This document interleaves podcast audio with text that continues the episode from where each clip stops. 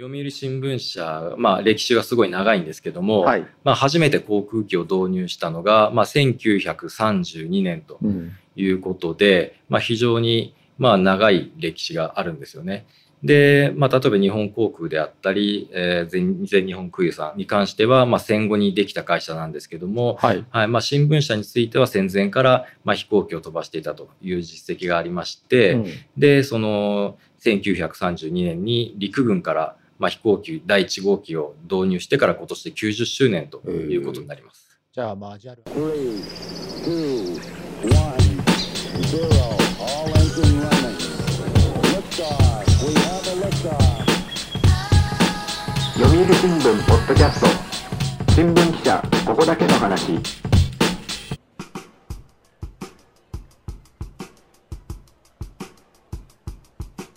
読売新聞ポッドキャスト新聞記者ここだけの話。この番組は読売新聞の中の人をゲストに迎えてニュースな話題をお届けするポッドキャスト番組です、えー皆さんこんにちは。番組ナビゲーターの山根です、えー本日はですねえー東京の空の玄関口ですね。えー羽田空港に来ています、えー初めて、えー出張でですねあの収録をしています、えー本日のゲストはですね航空部の鈴木康介さんです。よろしくお願いします。よろしくお願いします。はい、お願いします。ちなみに航空部、読売新聞の航空部っていうのはどういった部署なんですか？はい、えー羽田空港と大阪の伊丹空港に拠点を置きまして、はい。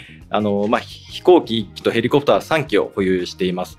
で、まあ、新聞社でよく見る空から撮る写真ですね。まあ、こちらの方をですね、あのカメラマンと一緒に、まあ、取材の現場に行って、まあ、空から取材をするというのをサポートをする仕事をしております。はい。いや、僕も初めて来ました、ここにですね。はいあの、東京モノレールのこの整備場駅っていうんですかね。初めて ここも 降りましたけども、はい。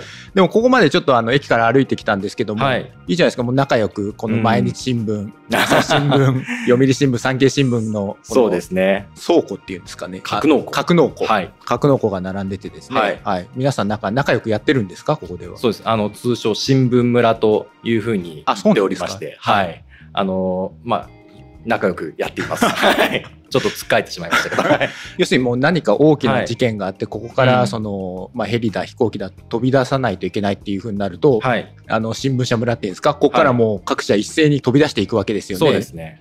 我先にみたいなところじゃないですか、はい順番争いじゃないですけども。そうですね。まあ、やっぱり他社が、まあ、ヘリコプターとか飛行機を出し始めると、はいなんかそわそわそわそわ、まあ、気になり始めて、うんまあ、ツイッターとか、まあ、そういったのをインターネットで調べたりっていうのを始めますけどあ何か起きてそうだなみたいな、感じ取るわけですね各社。そうですね。まあ、あの、取材だけじゃなくて、うんまあ、訓練で飛ぶことも他社は多いので、ああなるほど。はい。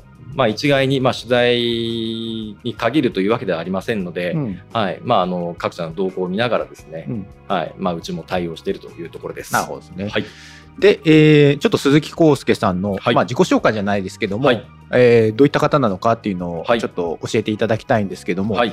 鈴木さん、はい。もともとははい。っていうことですよね。なるほど。そうなりますよね。そうですよね。はい。いきなりまあ新聞社に新卒で入ってきて、うんヘリの乗り方を教えてくれる飛行機の乗り方を教えてくれるっていうところではないので、はい。まあね途中入社で当然入ってくるわけなんですけども、はい。もともとはどちらでっていうところなんですか、もともとは海上自衛隊ではい、ヘリコプターの操縦士をやっておりました。まあいわゆるまあガチですねまあ、そうです。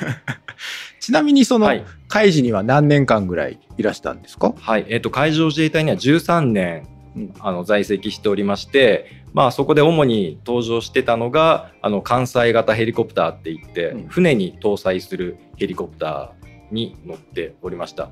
で、まあ、そこで船に乗って海外派遣とかも行きましたし、あのーまあ、今、主力として働いています SH60K という最新型の哨戒ヘリコプターがあるんですけども、はい。あのそちらの方の研究開発といいますか、そちらの方にも少し、はい、あの関わらせていただきました。うん川口海事で読む知識でしか知らないんですけども、はい。例えばその護衛艦、はい、まあ、イージス艦とかはい、あとまあ大きいので言うとあのヘリコプター艦載機っていうんですかねそうですね。あの大きい出雲とか EH とはい言うんですけども、ああいうのにまあ乗ってるはい。うーまあ、関西機に乗っていたっていうことなんですよね。そうですね。はい。あの、私が乗っていたのは、汎用型護衛艦というもので、まあ、イージス艦とか、あの、まあ、今ある出雲型、日向型とはちょっと違うんですけども、うんあの、まあ、いわゆる普通の本当に、いわゆる護衛艦っていう形の船に、えー乗っていたというところで、で、まあ、あの、日向型ができたのがですね、あの、まあ、全通甲板といいまして、まあ、だだっ広い空母のような形をした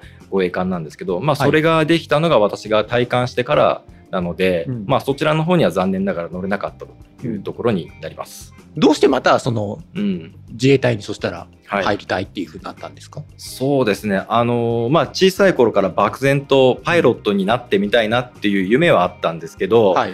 あのまあ、高校3年生になって、まあ、大学に進学することを考えてたんですが、まあ、たまたま同じクラスだった同級生が、まあ、自衛隊を受験するよっていうことで、まあ、ちょっと話を聞いたところその航空学生という制度があるんですよ。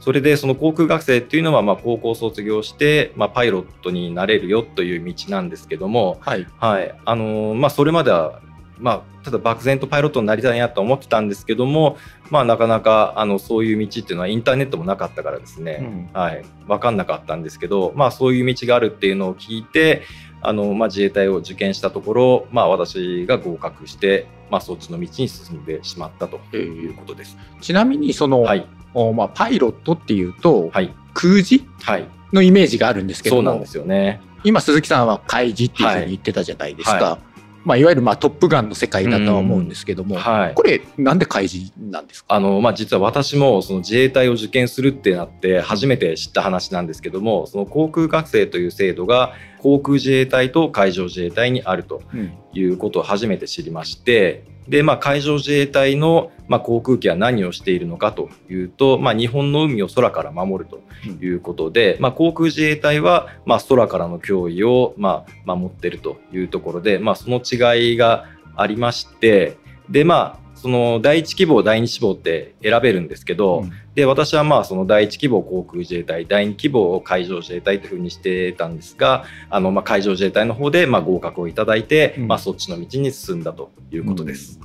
その海自に入ってはい。どれぐらいの期間で、い、はい、わゆるまあパイロットになれるんですか、そうですね、あのーまあ、4年でウィングマークというパイロットの証をもらえるんですけども、えーウィングマークってなんかワッペンみたいなそうですね、あのー制服の左胸につける、まあ、大体10センチぐらいの金色に輝く翼のマークなんえですけど、ー今鈴木さんもそれつけてるじゃないですか、はいい、わゆるそういうもんなんですか？これはあの、まあ、ただ単に航空部で勝手に作ったワッペンをつけてるだけで、はい。はい、あのートップガンとかそういう映画を見るとうん。大体左胸になんかちょっと派手な気象の上にうん。そのウィングマークというか金色のその航空気象っていうのがわかるんですけども、うん。まあそういったのも海上自衛隊がありまして、はいまあ、それをもらったというところですね。ウィングマークっていうのは、はい。鈴木さんは要するにその飛行機のはい。パイロットなんですか、それともヘリコプターのパイロットなんですか？私はですねあのもともと飛行機を希望してたんですけども、はい、まあ、うちのクラスで飛行機の希望者が多くてですね、うん。でまあ私の場合は、まあ、泣く泣くヘリコプターの方に行ってくれと言われてえ。ーでヘリコプターの要員に配置指定されたというところなんです。でも両方はい。要するにその操縦はできるんですよね。そうです。あの最初の初等教育で、うん。まあ、飛行機を、まあ、少し操縦してから、まあ、回転翼っていうか、まあ、ヘリコプターの教育に移りますので、うん。そうです。その段階ではまあ一応両方乗ってたということにはなります。ですいません、はい。もう非常にもう基本的な質問をして申し訳ないんですけども、僕はね全然その自衛隊詳しくないんですけども、はい、海自もはい。要するにまあ飛行機、はい。まあ、戦闘機っていうんですかね、はい。っていうのは持ってるんですか？そうですね。あのトップガンみたいにはい。戦闘機は持ってないんですけども、いまあ、いわゆる対戦哨戒機というような、まあ、空から潜水艦をやっつけたり、まあ、あの空から日本の海をパトロールしたりという飛行機があります。でその他ですねあの救難飛行艇、まあ、US2 という飛行機なんですけど、まあ、海の上で溺れた人を助けに行く、うんうん。あの海の上に着水できる大きな飛行機も持っています。はい。自衛隊の時って例えばどういったところに、はい、まあ、出動っていうんですか？はい。なんかどういったところ行ったことあるんですか、そうですね、まあ、自衛隊の時で行った任務といえば、うん。あの奄美大島の沖で海上保安庁とうん北朝鮮の不審船が銃撃戦がうんあった事件があったんですけども、ありましたよね。あの要するにまああの沈んでしまいましたよね。そうですね、ははい。い。その時にあの、まあ、実は護衛艦に乗っておりまして、うん。まあ、その現場の近くで待機してたということですね。はい、であとそのまあ、2001年にアメリカでテロがありまして同時多発テロですね。はい、でその後に日本国内でも、まあ、自衛隊をまあ海外派遣して、まあ、国際貢献をしようということで、まあ、インド洋で給油活動船同士の給油活動があったんですが、ねうんまあ、その時も2002年の翌に2002年にうん。そのインド洋派遣という形で護衛艦に搭載して、はい、あのアラビア海の方で任務をしておりました。え。ー。鈴木さんはいつまではい自衛隊にいたんですか、あそうですね。あの、まあ、高校卒業してすぐ自衛隊に入りまして、はい、で32歳の時に退官しております。約13年。13年。はい。なんで自衛隊辞めちゃったんですか？そうですね。あのまあ大変申し上げにくい話なんですけど あのまあ、自衛隊にいた頃に、まあ、やってみたかったなっていう仕事は大体できたんですね。やらせてもらったんですよね、であとその自衛隊で30代半ばから、うんあのその先の人生っていうのがですね、まあ、あのパイロットやったり地上の配置に降りたりっていうその繰り返しになるっていうのと、まあ、あと人生1回しかないので、まあ、外の世界も見ていろんなことを経験したいなというのがありまして、うん。で海上自衛隊を辞めて民間のヘリ会社に就職しました。はい。いわゆるまあ幹部候補みたいなラインに乗ってたってそうですね。一応、応、まあ、海上自衛隊のパイロットはみんな幹部になるので一応その、まあ、大きなくくりの意味では幹部自衛官ということで、はい、働いておりました。じゃああのあの有名な江田島にも、あ江田島行きました行きました。はい、うん、あそこの学校っていうんですかね、はい、あの幹部候補生学校ですね。はいはい、あそこにも、えー行ってました。行ってま行ってたんですか？行ってました。はい。あじゃあそのまあ民間にはい。要するにまあその転職っていうんですかね、はい。まあ、自衛隊辞めて転職していって。はい。でそこからはい。またその、うん。いわゆるまあ新聞社報道機関のはい。そのまあパイロットに。これはどういったきっかけがあってここに来ることになったんですか？そうですね。あの自衛隊辞めて次に就職した会社がそのヘリコプターの使用事業って言って、まあ、そのお客さんから仕事をもらってあの、まあ、ヘリを使って仕事をするという会社に転職したんですが、まあ、その会社が東京電力と中部電力のあの、まあ、出資してる会社でしてで主に東京電力中部電力があの持っている山の中の送電線であったり、まあまあ、発電所変電所とかそういったところを上空から点検するという会社だったんですね。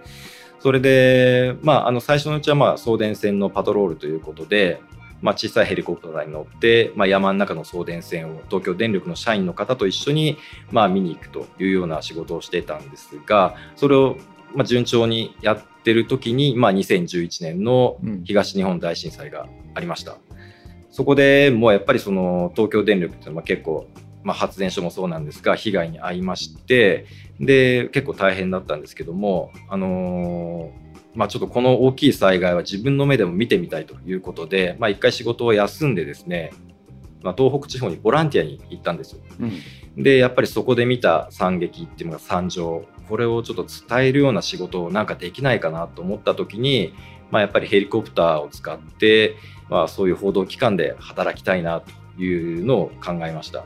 そこで、まあ、ヘリコプターかと思ってたんですけどもあのまあいろいろ探していくうちに新聞社ってそういえばヘリコプターと飛行機両方乗って仕事できるよねっていうのをまあ思い出して、はい。はい、でそういえば僕ってもともと飛行機に乗りたかったんだよなっていうのもまあ思いつきました。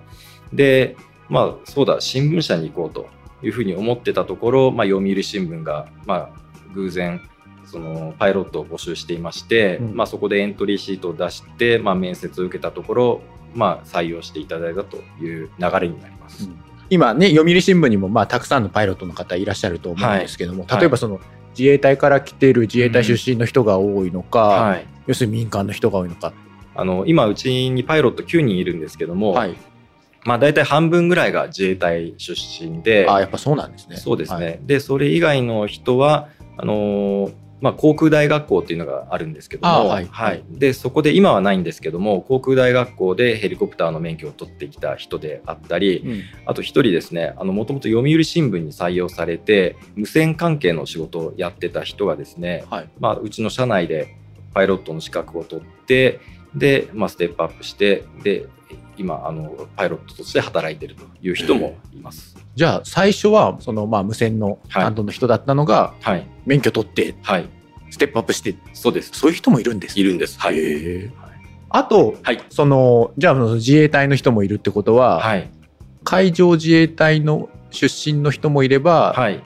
航空自衛隊出身の人もいる。そうですね。はい、ということは、はい。要するに当時のその、うん先輩後輩というか、はい。上司部下っていうんですかね、はい。なんかこう自衛隊の人たちってそういうの厳しそうじゃないですか、あーそうですね。そこがそのままなんかスライドしてこっちにもはい。みたいなのはあるわけですよね。ありますね。あのうちにいるパイロットで、まあ、海上自衛隊出身の先輩がいるんですけども、うん。まあ、その人とは直接自衛隊の時には接点なくてもですね、まあ、うん。その方の同期の方にすごいお世話になったりしてますので、まあ、やっぱり、まあ、先輩は先輩ということで、うん。まあ、頭は上がらないというところです。そうですよね。はい、ちなみにじゃあその読売新聞にまあ入社して、はい、うーんどういったところをあのまあ、取材っていうんですかね、そのこう飛んで行ったりっていうのがあったんです。がどういった現場に、もうなんかたくさん行き過ぎてこれっていうのはないんですけども、うん。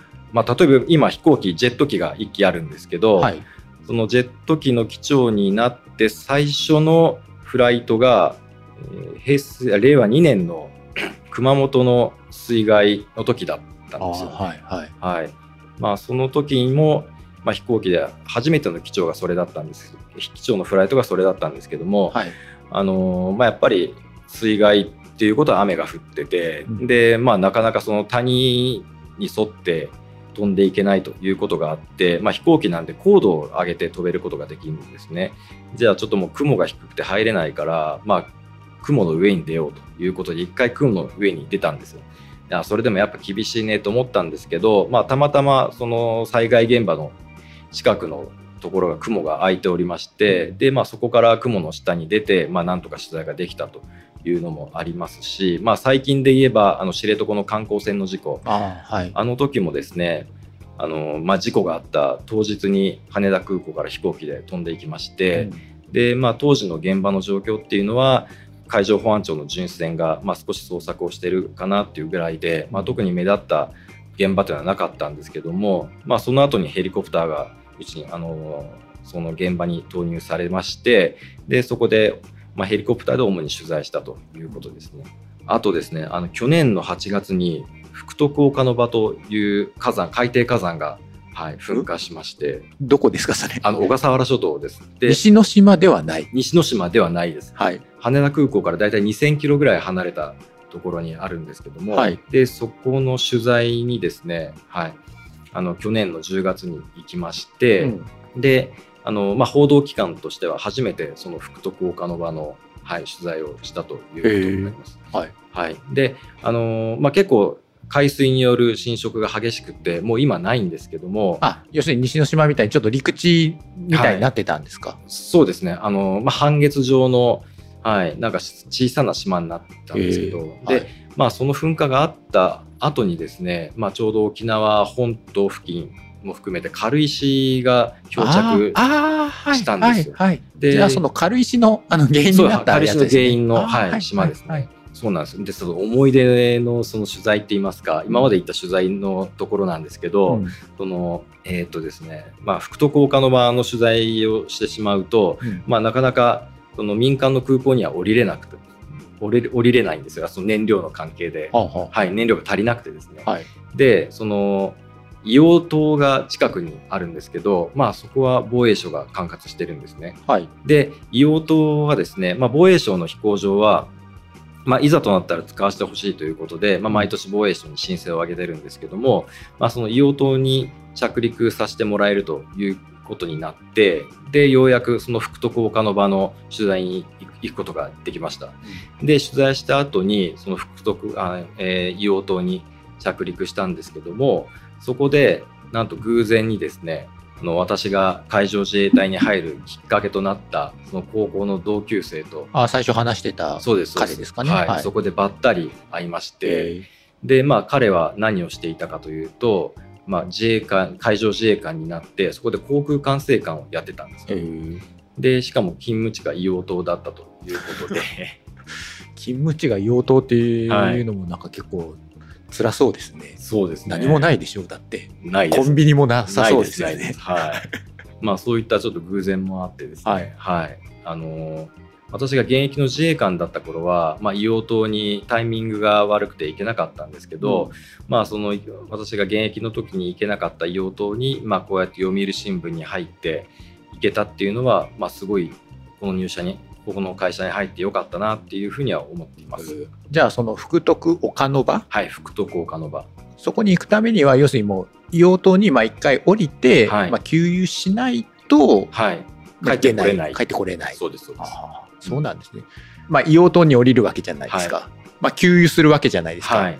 まあ、車と違って、はい要するにそのその辺のガソリンスタンドで給油するのと違うわけじゃないですか。んその辺の、ね、ガソリンスタンドだったら別にお金千円札入れて給はい油すればいいわけですけども、はい。ガソリンスタンド硫黄島ではどういうふうにすればその給油してもらえるんですか？民間の飛行場もそうなんですけども、はいその給油してくれる、まあ、タンクローリーみたいのがあるんですよ。うんまあ、民間の空港ですとその燃料屋さんというのがいてでその燃料燃料店に電話するとそのタンクローリーで、まあ、引き体の横につけて給油をしてくれるというようなことでして、うん。でまあその防衛省の飛行場に関しても同じく、あのーまあ、事前にその燃料を入れさせてくださいということで調整して、はい、あの入れてもらっています。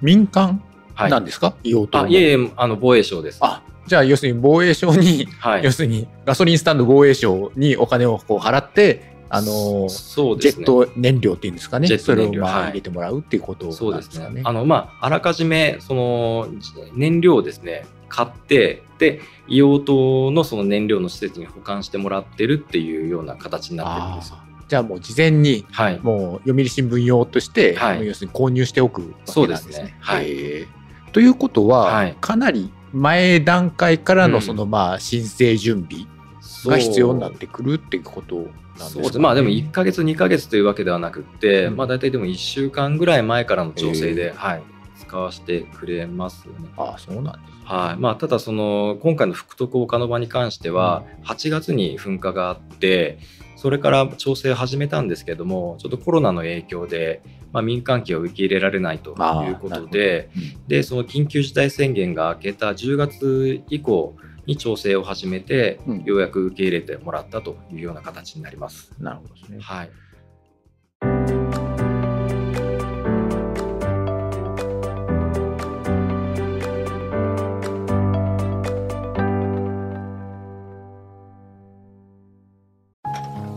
老後は火星かな？どうしたのお父さん？いや今日の新聞。人口爆発広がる移住先私だったらハワイかな。無難だな。新聞がある。話題がある。お試し読売新聞。ネットで簡単。まずは無料で。で去年、まあ、東京オリンピック・パラリンピックがありまして、はい。でまあ、その開会式、閉会式で飛んだんですよ。あそうなんですか？え、はい、飛行機なんて飛んでましたっけ？あえっと、ヘリコプターで飛んでまして、はい。であそれはなんか取材？そうです。代表取材という形で。はい。はいはいはい。飛ばしてもらって、でまあその直接オリンピックには関わってないんですけども、はい。まあそういったのを、まあ、新聞を通じて、まあ、発信することができたっていうところもすごい良かったかなという。なるほどね。あ、はい。ちょっとあの、リスナーの人にちょっと代表取材の説明をちょっとしないといけないんですけども、そのまあ代表取材っていうのは、要するにまあ、うん。報道各社が全部ヘリコプターで飛んじゃうと、うん。まあちょっと大変だからっていうことで、まあ代表して一社が、まあヘリを飛ばして撮影するっていうことなんですけどもそう、です。はい。ヘリの場合のその代表取材っていうのは、はい。カメラマンの人もうちから出すんですか、そうですね、はい。まあ、読売から飛ばす場合は当然読売のカメラマンでうん。取材をするという形になります。え。ーじゃあ要するにそのもう一社ぐらい乗せてっていうわけでもないんですか？そうですね。もカメラマンも一人、そうですね。え。ーその上空からどういった写真を撮ったんですか？そうですね。あのまあ、上空から見ると、まあ、国立競技場って、まあ、ちょっと屋根ができてて、まあ、まあ中、そうですねゼロみたいな感じのねそうですね形になってはい。まあ、中の状況は詳しくはわからないんですけども、はい、あの、まあ、そこちらっと、あの、たまに見えたりするんですけど、あと花火みたいなのはあ、ったそう。じゃないですか。はい。はいまあ、ああいったのも、あの、直接ヘリから、あの、自分の目で見ることができたので、うんはい、すごい良かったなと思います。あとあのドローンもありましたっけね。あドローンありましたね確かはいはい。そういうのもこう撮影したわけそうですね。ですか、あの、ドローンはですね、ちょうど読売の時間帯ではなかったので、はい。あ読売の時間帯ではなかったあ。そう代表取材で各社持ち回りでやってたので、その時間に分けて取材してたんですよ。ああ、じゃあ、はいこの時間からこの時間まではじゃあ読売飛んで代表はい。撮影あ、そうです、そうです。じゃあ次の時間はじゃあ朝日が飛んでっていう、はいなるほどねそうです。はい。じゃあそのまあ開会式長いですもんね、はいあじゃあそれをこう割り振ってそうですやってたわけですかはい。知らなかったじゃあその写真はまあ各社でシェアしたわけですよね、そしたらね。そうですね。はい。へえ。いや面白いですね、閉会式の時も。閉会式の時も確か飛んでました。パラリンピックの時も。パラリンピックの時もそうです。もう全部要するにまあオリンピックの閉会,、はい。開会式閉会式はい。パラリンピックの開会式閉会式。そうですね。飛んでるわけですかね、はい。でもまあうん。貴重な体験ですよ、もうそこから見れる人なんてね、うん。もう本当もう数える程度の人しかいいないわけですからね。はい。うんちなみにその、はいまあ、鈴木さんのまあ普段の勤務ですけども、まあ、はいはいどういった勤務どういったルーチンなんですか？はい。あのー、大体ですね、まあ、出勤時間が8時半になってるんですけども、はい。はい。で、8時半から取材の待機をして、うんで、夕方は日没までというところが大体標準になっています。日没。日没。でも、はい、日没ってその夏は長いし、そうなんですよ。夜は短いじゃないですか。え、はい。時間じゃないんですか？えっ、と、そうですね。大体そのカメラマンが、はいこう羽事務所に詰めてるのが日没までということになってますので、まあ当然夏になりますとはい日没時間が遅くなりますし、まあ冬になると、まあ日没時間が早くなるので、そんなアバウトなんですね。アバウトで、まあそうですね。まあカメラマンに合わせてるってことですよね。はい。普通、例えばまあ6時までとか7時までとかだったらわかるじゃないですか。はい。日没までっていうのも。そうです。まあ、あの、当然カメラマンがですね、はいまあなんかやっている場合で、まあ遅くなる場合は、まあ当然それまでは残ってますけども、それはあれですか？もう、うん日が沈んじゃうともうカメラ映せないから。あ、そうですね。ああ、なるほどね。そういうことなんですね。はい、そうです、そうです。同じくパイロットの人たちの勤務も、はい。まあ、要するに、まあ、日の出からじゃないですけど、まあ、はい8時半からはい日没まで。そうですね。うんまあ、その代わり要請があったと、あった時には、当番のものを電話で呼び出してっていうような形で今やっています。ただ、まあ、さっきの話で言うと、はいまあ、日没を迎えてしまうと、はい。まあ、カメラ映んないわけですよね。はい。でも、夜飛んでいくこととかっていうのもあるんですか？ありますね。あの、まあ、例えばの話なんですけど、うんあの、これはちょっと、うちで行けなかった話なんですが、うんまあ、僕がたまたま宿直をしている時にですね、首里城の火災があったんですよね。はい。はい、その時に、まあ、夜中で夜中ちょっと仮眠している時にうん写真部のデスクから電話がかかってきて、で首里城がちょっと火災なんですけどっていうふうなことを言われましてでそこからあその時ちょうど飛行機が整備中で飛べなかったんですよ。うん。なのでじゃあどうするかって言ったらですね、まあ、沖縄にあるヘリコプターの会社に、まあ、チャーターの依頼をしてで、まあ、たまたまその時に西部本社のカメラマンが沖縄にいましてうん。でそのチャーター機に乗ってもらって、まあ、取材をなんとかすることができたということもあります。うんうんそっか、じゃあ、まあ、そういった、まうん。あ、大きな火災とか、はい。まあそういった時には、まあ、夜夜中でも飛んでいくっていうことなんですか、そうですね。あとたまにその渋滞を夜の渋滞を取ってほしいとかですね、まあ、夜景を取ってほしいとか、はい。はい、あのそういう依頼もありますので、はい。はい、そういった時には夜でも対応します。ああ、確かに U ターンのね、はい。ラッシュの高速の写真とか、確かに夜の写真ですもんね。そうですね。はい。はい。どういったチームで、その、組んでいくんですか？基本的に、まあ、ヘリコプターも飛行機もパイロット2人であとカメラマンあと整備士1名、うん。はい、もうその形が、まあ、スタンダードですね。はい、まあで近い現場ですとパイロット2人とカメラマンその3人で行くことも多いんですけども、うん。まあ、大体少し遠い現場に行く場合は整備士も1名加わって、はい、取材に行くことになります。その整備士さんが加わるっていうのは、どういった理由で加わるんですか、そうですね。あの、まあ、例えばもう、えー他の空港に降りた場合に、うん。まあ、なんかトラブルがあった時に、まあ、対処してくれたりですね、まあ、給油もその整備士がやってくれたりですね。であと上空に行った時にその取材の支援といいますかその、まあ、た例えば飛行機で行ったりするとですね機内の安全確保ですね、うん。まあ、こちらの方も整備士が担当しております。うん。飛行機がですね、まあ、ジェット機なんですけども飛行機の壁がボコッと開くようなタイプになってるんですよ。開く。開く、はい。はい。あのカメラハッチって言ってるんですけども、バコッと開いて、どれぐらいの大きさ開くんですか？えー、とそうですね。50センチ四方ぐらいですかね。ああ。まあ、要するにカメラのレンズに邪魔ならないぐらいの大きさがってことですか、ね、あそうですね。はい。はい。でそこがバコってハッチが開くようになってましてへで、まあ、例えば航空機から、まあ、飛行機の場合航空機からなんか物が飛んでったりしてしまうとその後ろにエンジンがありますので、そのエンジンに物が吸い込んでしまわれてしまうとあのそのエンジンに傷がついたりですね。あの、まあ、その物を落とすとあの当然その下の人に危害が加わる可能性があるということもありますので、まあ、特にその取材が安全にできるようにということで、まあ、カメラマンじゃあ整備士に、はい、あの同乗してもらってます。じゃあ結構その、はい写真撮るのも大変ですね。そうやって考えると。まあそうですね。あのまあ大変なんですけど、あの取材するのもそうですね。一応一通りの気を使ってやるようにはしています。うんいわゆるその、まあ、両サイドの窓側から、まあ、要するにはい写真を撮るわけじゃないですか。はいで、写真を撮る対象っていうのは、まあ、はい地上なんで、はい普通に窓向けてたら、はい地平線の向こうがずっと映るわけじゃないですか。は要するに地上を映すってことは、こう、機体をはい。こう斜めに傾けないといけないそうですね。ですよね。はい、そうですね。あのケースバイケースですね。その取材対象をだいたい近くで撮りたいっていうのは、うんいうふうになると、まあ、う真上から撮るような形ですね、うん真上から撮るような形になると、まあ、かなりバンクを入れなきゃいけないと、まあ、結構斜めにならないとそうですねはいうんまあ、そうするとですねやっぱり重力がかかってしまいますので、うんまあ、カメラマンも、まあ、それに耐えるような、はい、撮影が必要だと思いますので、うん本当にまあ操縦してるしながら大変そうだなというふうには 毎回思ってます。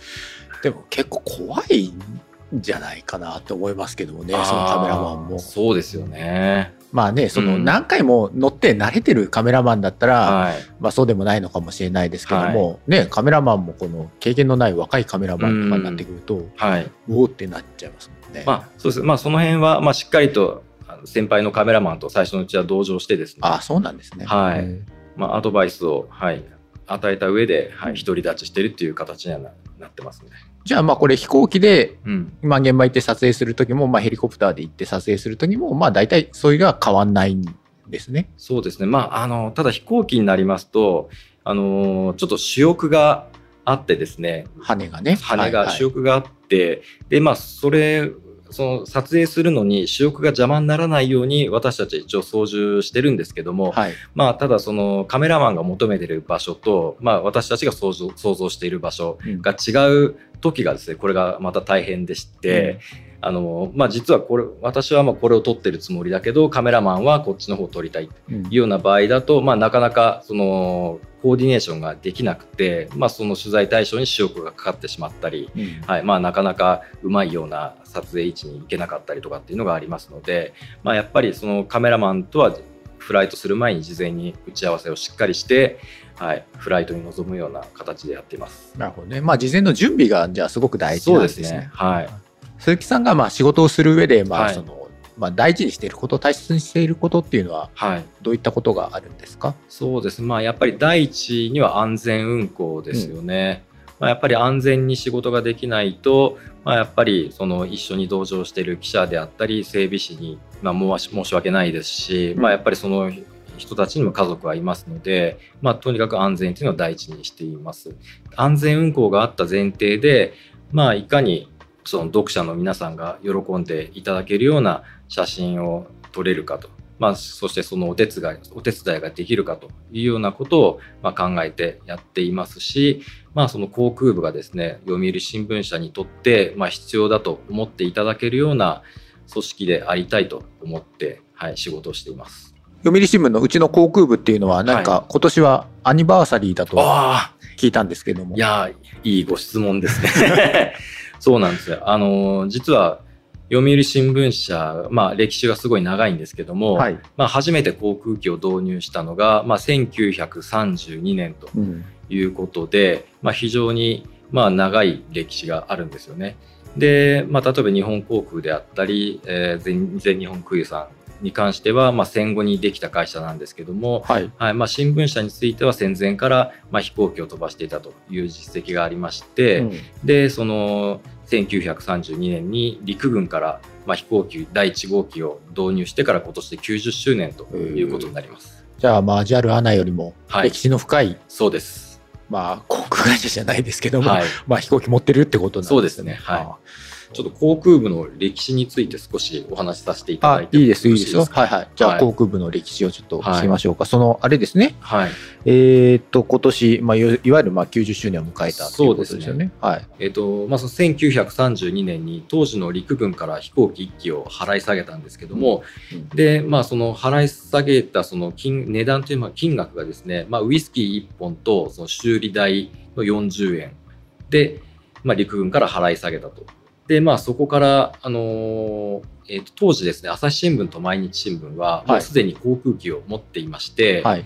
で、まあ、結構取材であったりその原稿の原稿のその輸送であったりとかっていうのをやってたんですよ。うん。で、まあ、当時読売新聞はまだ飛行機を持っていなくってその飛行機の導入が悲願だったということも書かれていましたね。なんか、朝日新聞は確かなんかこう、海外までなんかこう、長距離輸送あそうですねす、ななんか記録みたいなの作ったみたいな、そうやってたんでしたっけね。はいねであと毎日新聞も世界一周したりとかっていうそういう記録もあるんですよ。はい。じゃあまあ、新聞社ブイブイ言わせてたんですね。そうですそうやってね。まあ、はいまあ宣伝半分みたいなところはあるんでしょうけどもね。ねはい。はいでまあ、そういったのもありましてであとその1936年にうんドイツのベルリン、ベルリンでオリンピックがあったんですがああ、はいはい。あの、はい要するにヒトラーのね、オリンピックですよね。はいでそのオリンピックの開会式で、まあ、我が社の航空部の飛行機がなんと祝賀飛行を行っているという記録もあります。ええはい、まあ、なんとも言えない、そうですね なんとも言えない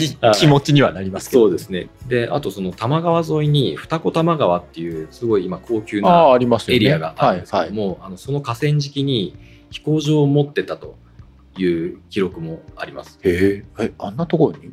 はい。あの楽天の本社があるところですよね。そうですね。はいはい。はい。で、今野球場になってるんですかね。はあはあはい。まあそこに飛行場を持ってたという記録も残っておりまして、はい。